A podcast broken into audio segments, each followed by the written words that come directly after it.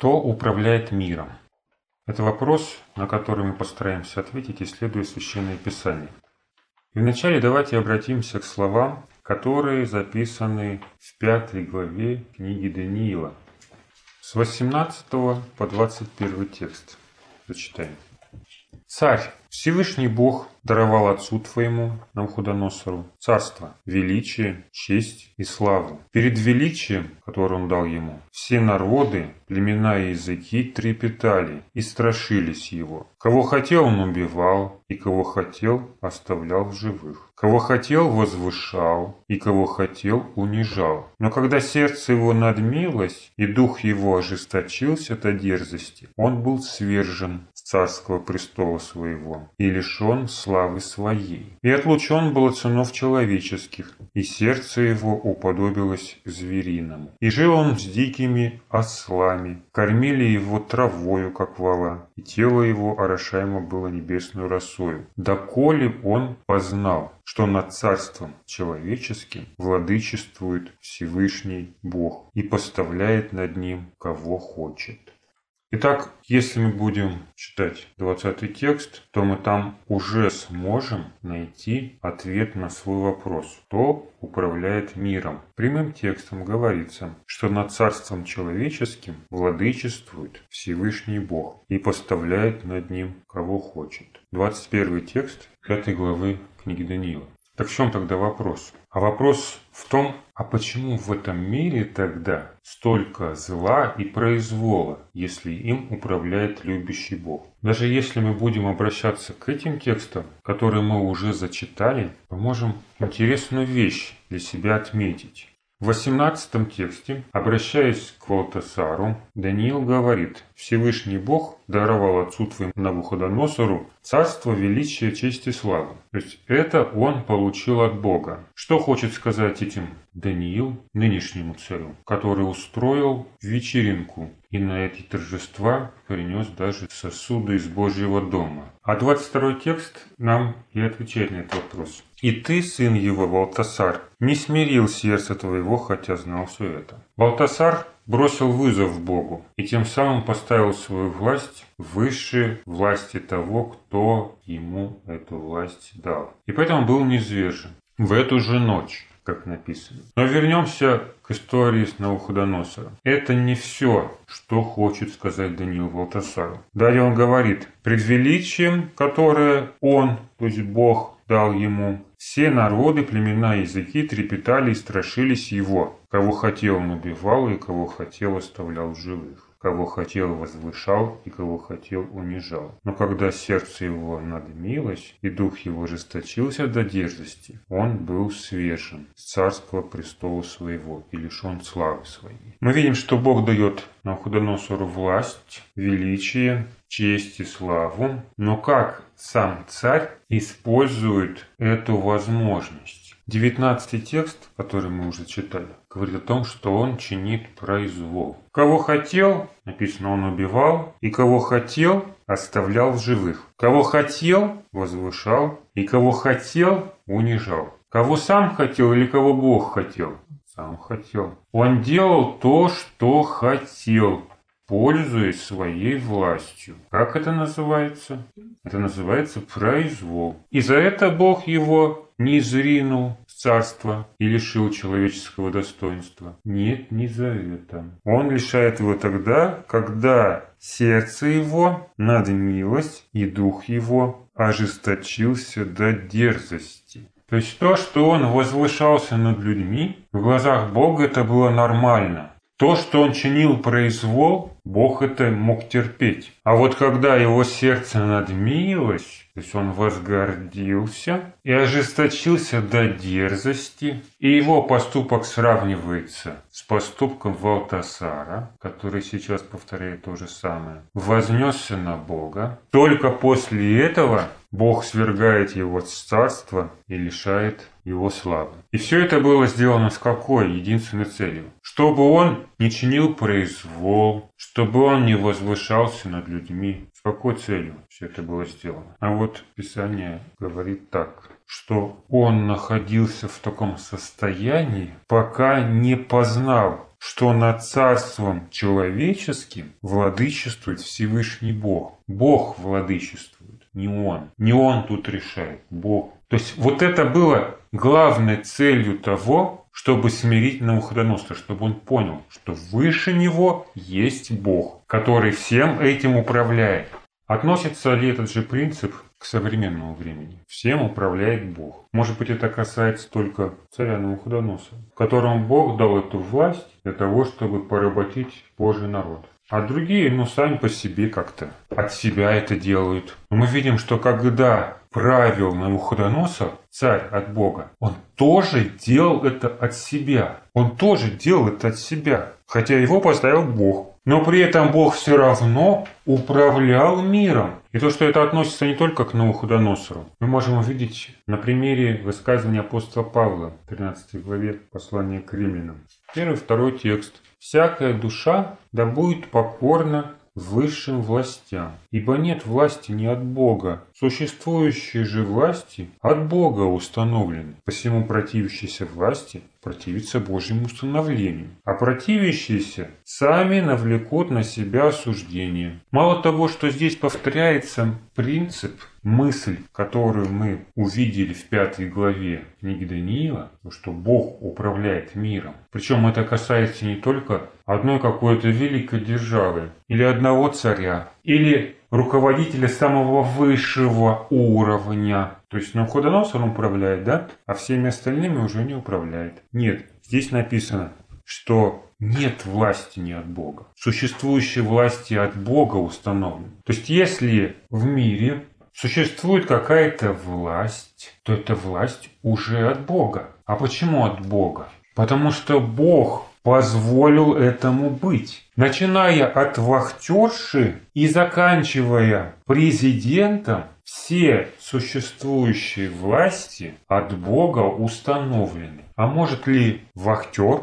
или президент чинить произвол? Ну а как же может? Может. Как ни странно, но может. Несмотря на то, что это власть от Бога. А если власть от Бога, то, соответственно, Бог этим управляет. Если Бог не управляет, то это уже не Божья власть. А может ли быть власть от Бога, которая будет произносить хулу на Бога? Ну как? Тоже может быть. И пятая глава книги Даниила нам прямым текстом об этом говорит. Была власть у Навуходоносора, он чинил произвол, а потом стал возноситься до дерзости. То есть он перестал уважать власть Бога Всевышнего. Он с ней не считался. Но если он не считался с Божьей властью, это говорило о том, что эта власть не от Бога? Нет. Власть-то оставалась. И эту власть дал ему Бог. И пока эта власть у него была, эта власть была от Бога. И если перейти ко второму тексту послания к Римлянам 13 главы. «Посему противящийся власти противится Божьему установлению». Если бы в этот момент люди, видя, что власть хулит Бога и перестали бы ей подчиняться, они бы противились Божьему установлению? Безусловно. Тогда возникает вопрос, а как так Бог управляет миром, что даже те власти, которые им установлены, могут хулить самого Бога. И подразумевает ли подчинение власти, что люди, служащие Богу, подобно этой власти, должны также Бога хулить? Чтобы ответить на эти вопросы, нужно разобраться в принципах управления Бога более детально. Почему власть хулит Бога? Потому что она не от Бога? Нет, потому что она, как и Навуходоносор, возносится до дерзости. В таком случае, как Бог управляет этим миром через эту власть? Если Бог дает власть, то Он дает для чего? Вот для чего Он дал власть Навуходоносору? Бог дает власть Навуходоносору для того, чтобы он мог исполнить его волю. И Библия об этом тоже говорит. для чего Бог поставил Навуходоносора царем. Но была ли воля Бога в том, чтобы он возгордился? А что тогда привело Навуходоносор в это состояние? Почему люди творят произвол, возвышаются друг над другом? Да, не все эгоисты, а суть эгоизма в том, чтобы считать себя центром мира, пупом земли. Когда все тебе обязаны, ты никому ничего не должен. И когда у эгоиста нет никакой власти. Он будет ущемляем другим эгоистом, который точно так же считает он никогда не сможет реализовать своих планов, пока над ним существует какая-то власть. Но если, как в случае с Навуходоносором, он сам является этой властью, и эту власть ему дал Бог, тогда ему ничто не мешает развиваться в этом эгоизме. И в конце концов он начинает гордиться, возносится и совершает дерзкие поступки, как это сделал Лотосар. Но это не отменяет того, что Бог дал ему власть, и что, пользуясь этой властью, он совершает какой-то замысел Бога.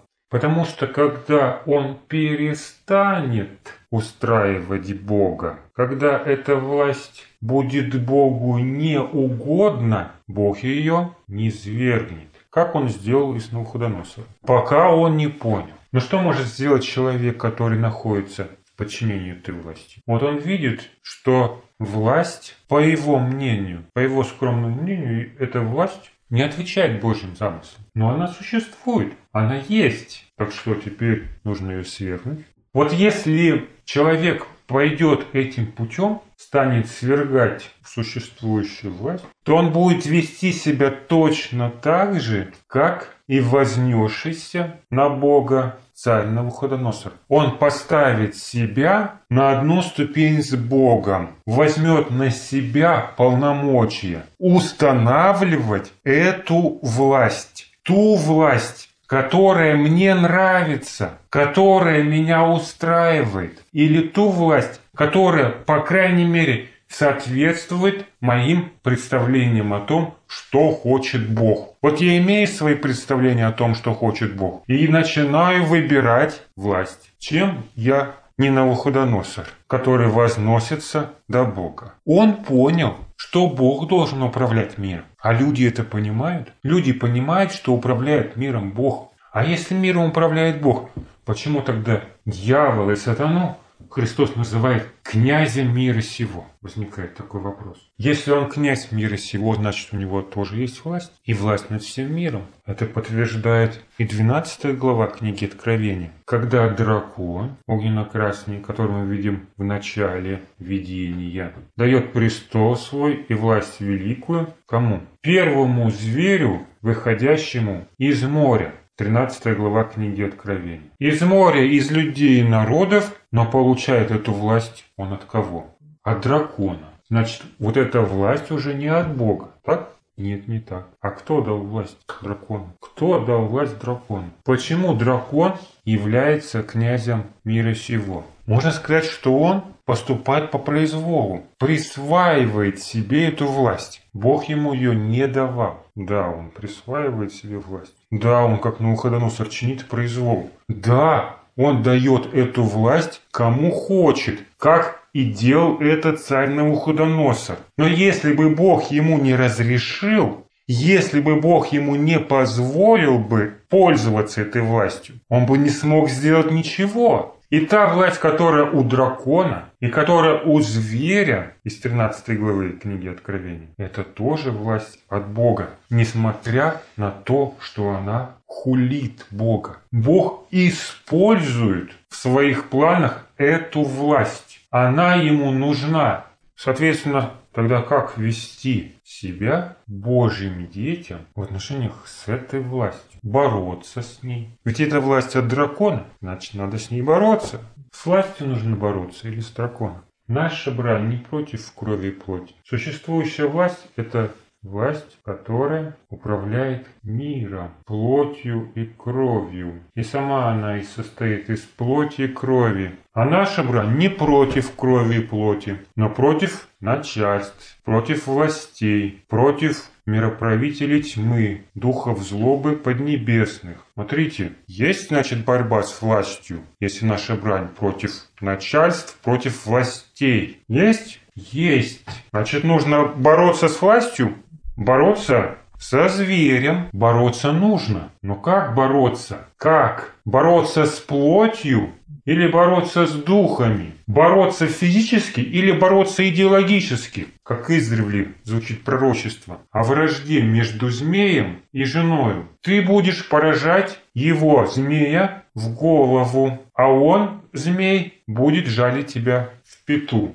Это же борьба, да? Борьба же – это сражение. Один поражает другого. Только кто как кого поражает. Если у семени жены мы видим идеологическую борьбу, борьбу с разумом, то со стороны змея это борьба с плотью. Поэтому все, кто борется с плотью и кровью, это дети дьявола. Понимаете? Все, кто борется с плотью и кровью, дети дьявола. И даже Бог, когда не извергает царя Навуходоносора и отнимает у него власть, что он хочет сделать? Уничтожить его физически, устранить. Хотя может и имеет на это полное право, в отличие от тех, кто подчиняется этой власти. Или пытается что-то донести до его сознания. То есть вот когда Навуходоносор превращается в животное, теряет человеческий облик, Семь лет питается полевой травою, как вол, находится в этом униженном положении, через это Бог доносит до его разума мысль,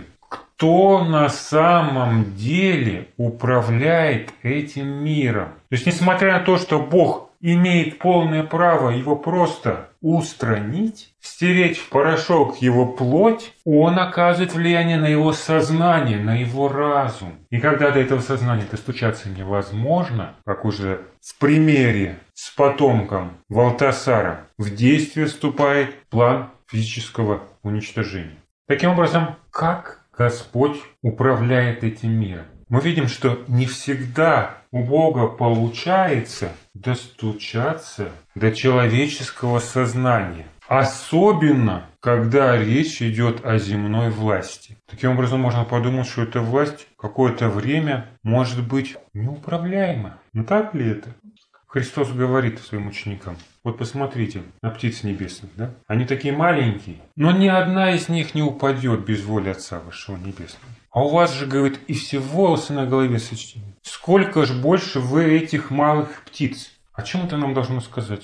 Иисус хочет сказать, что даже волос головы нашей не падает без воли Отца Небесного. Настолько Бог все держит под своим контролем. Волос не может с головы упасть без воли Небесного Отца. Что говорить об остальном? Но при этом же зверь, о котором мы уже говорили из 13 главы книги Откровения, уничтожает святых Всевышнего. Он не может победить их идеологически, сломить их веру, и он устраняет их физически. Так значит, в этом тоже есть воля Отца Небесного? Да, Бог это допускает. В этом его замысел. Замысел по испытанию их веры. Если он волосы на голове сохраняет, то Неужели он не может сохранить человеческую жизнь? Может, но дает власть зверю. Значит, ему это нужно? Значит, зачем-то это происходит? А если бы в этом не было смысла, нужна была бы эта смерть?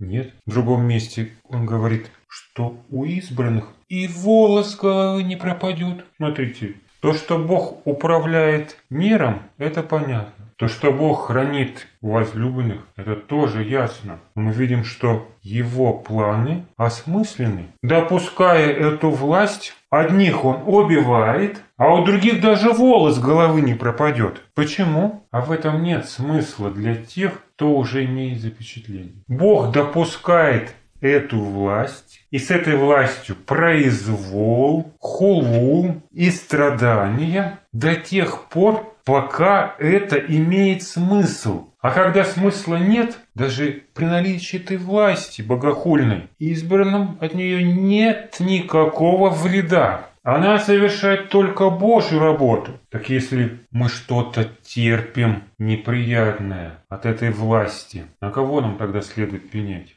На власть, на Бога, который ее установил, или на себя?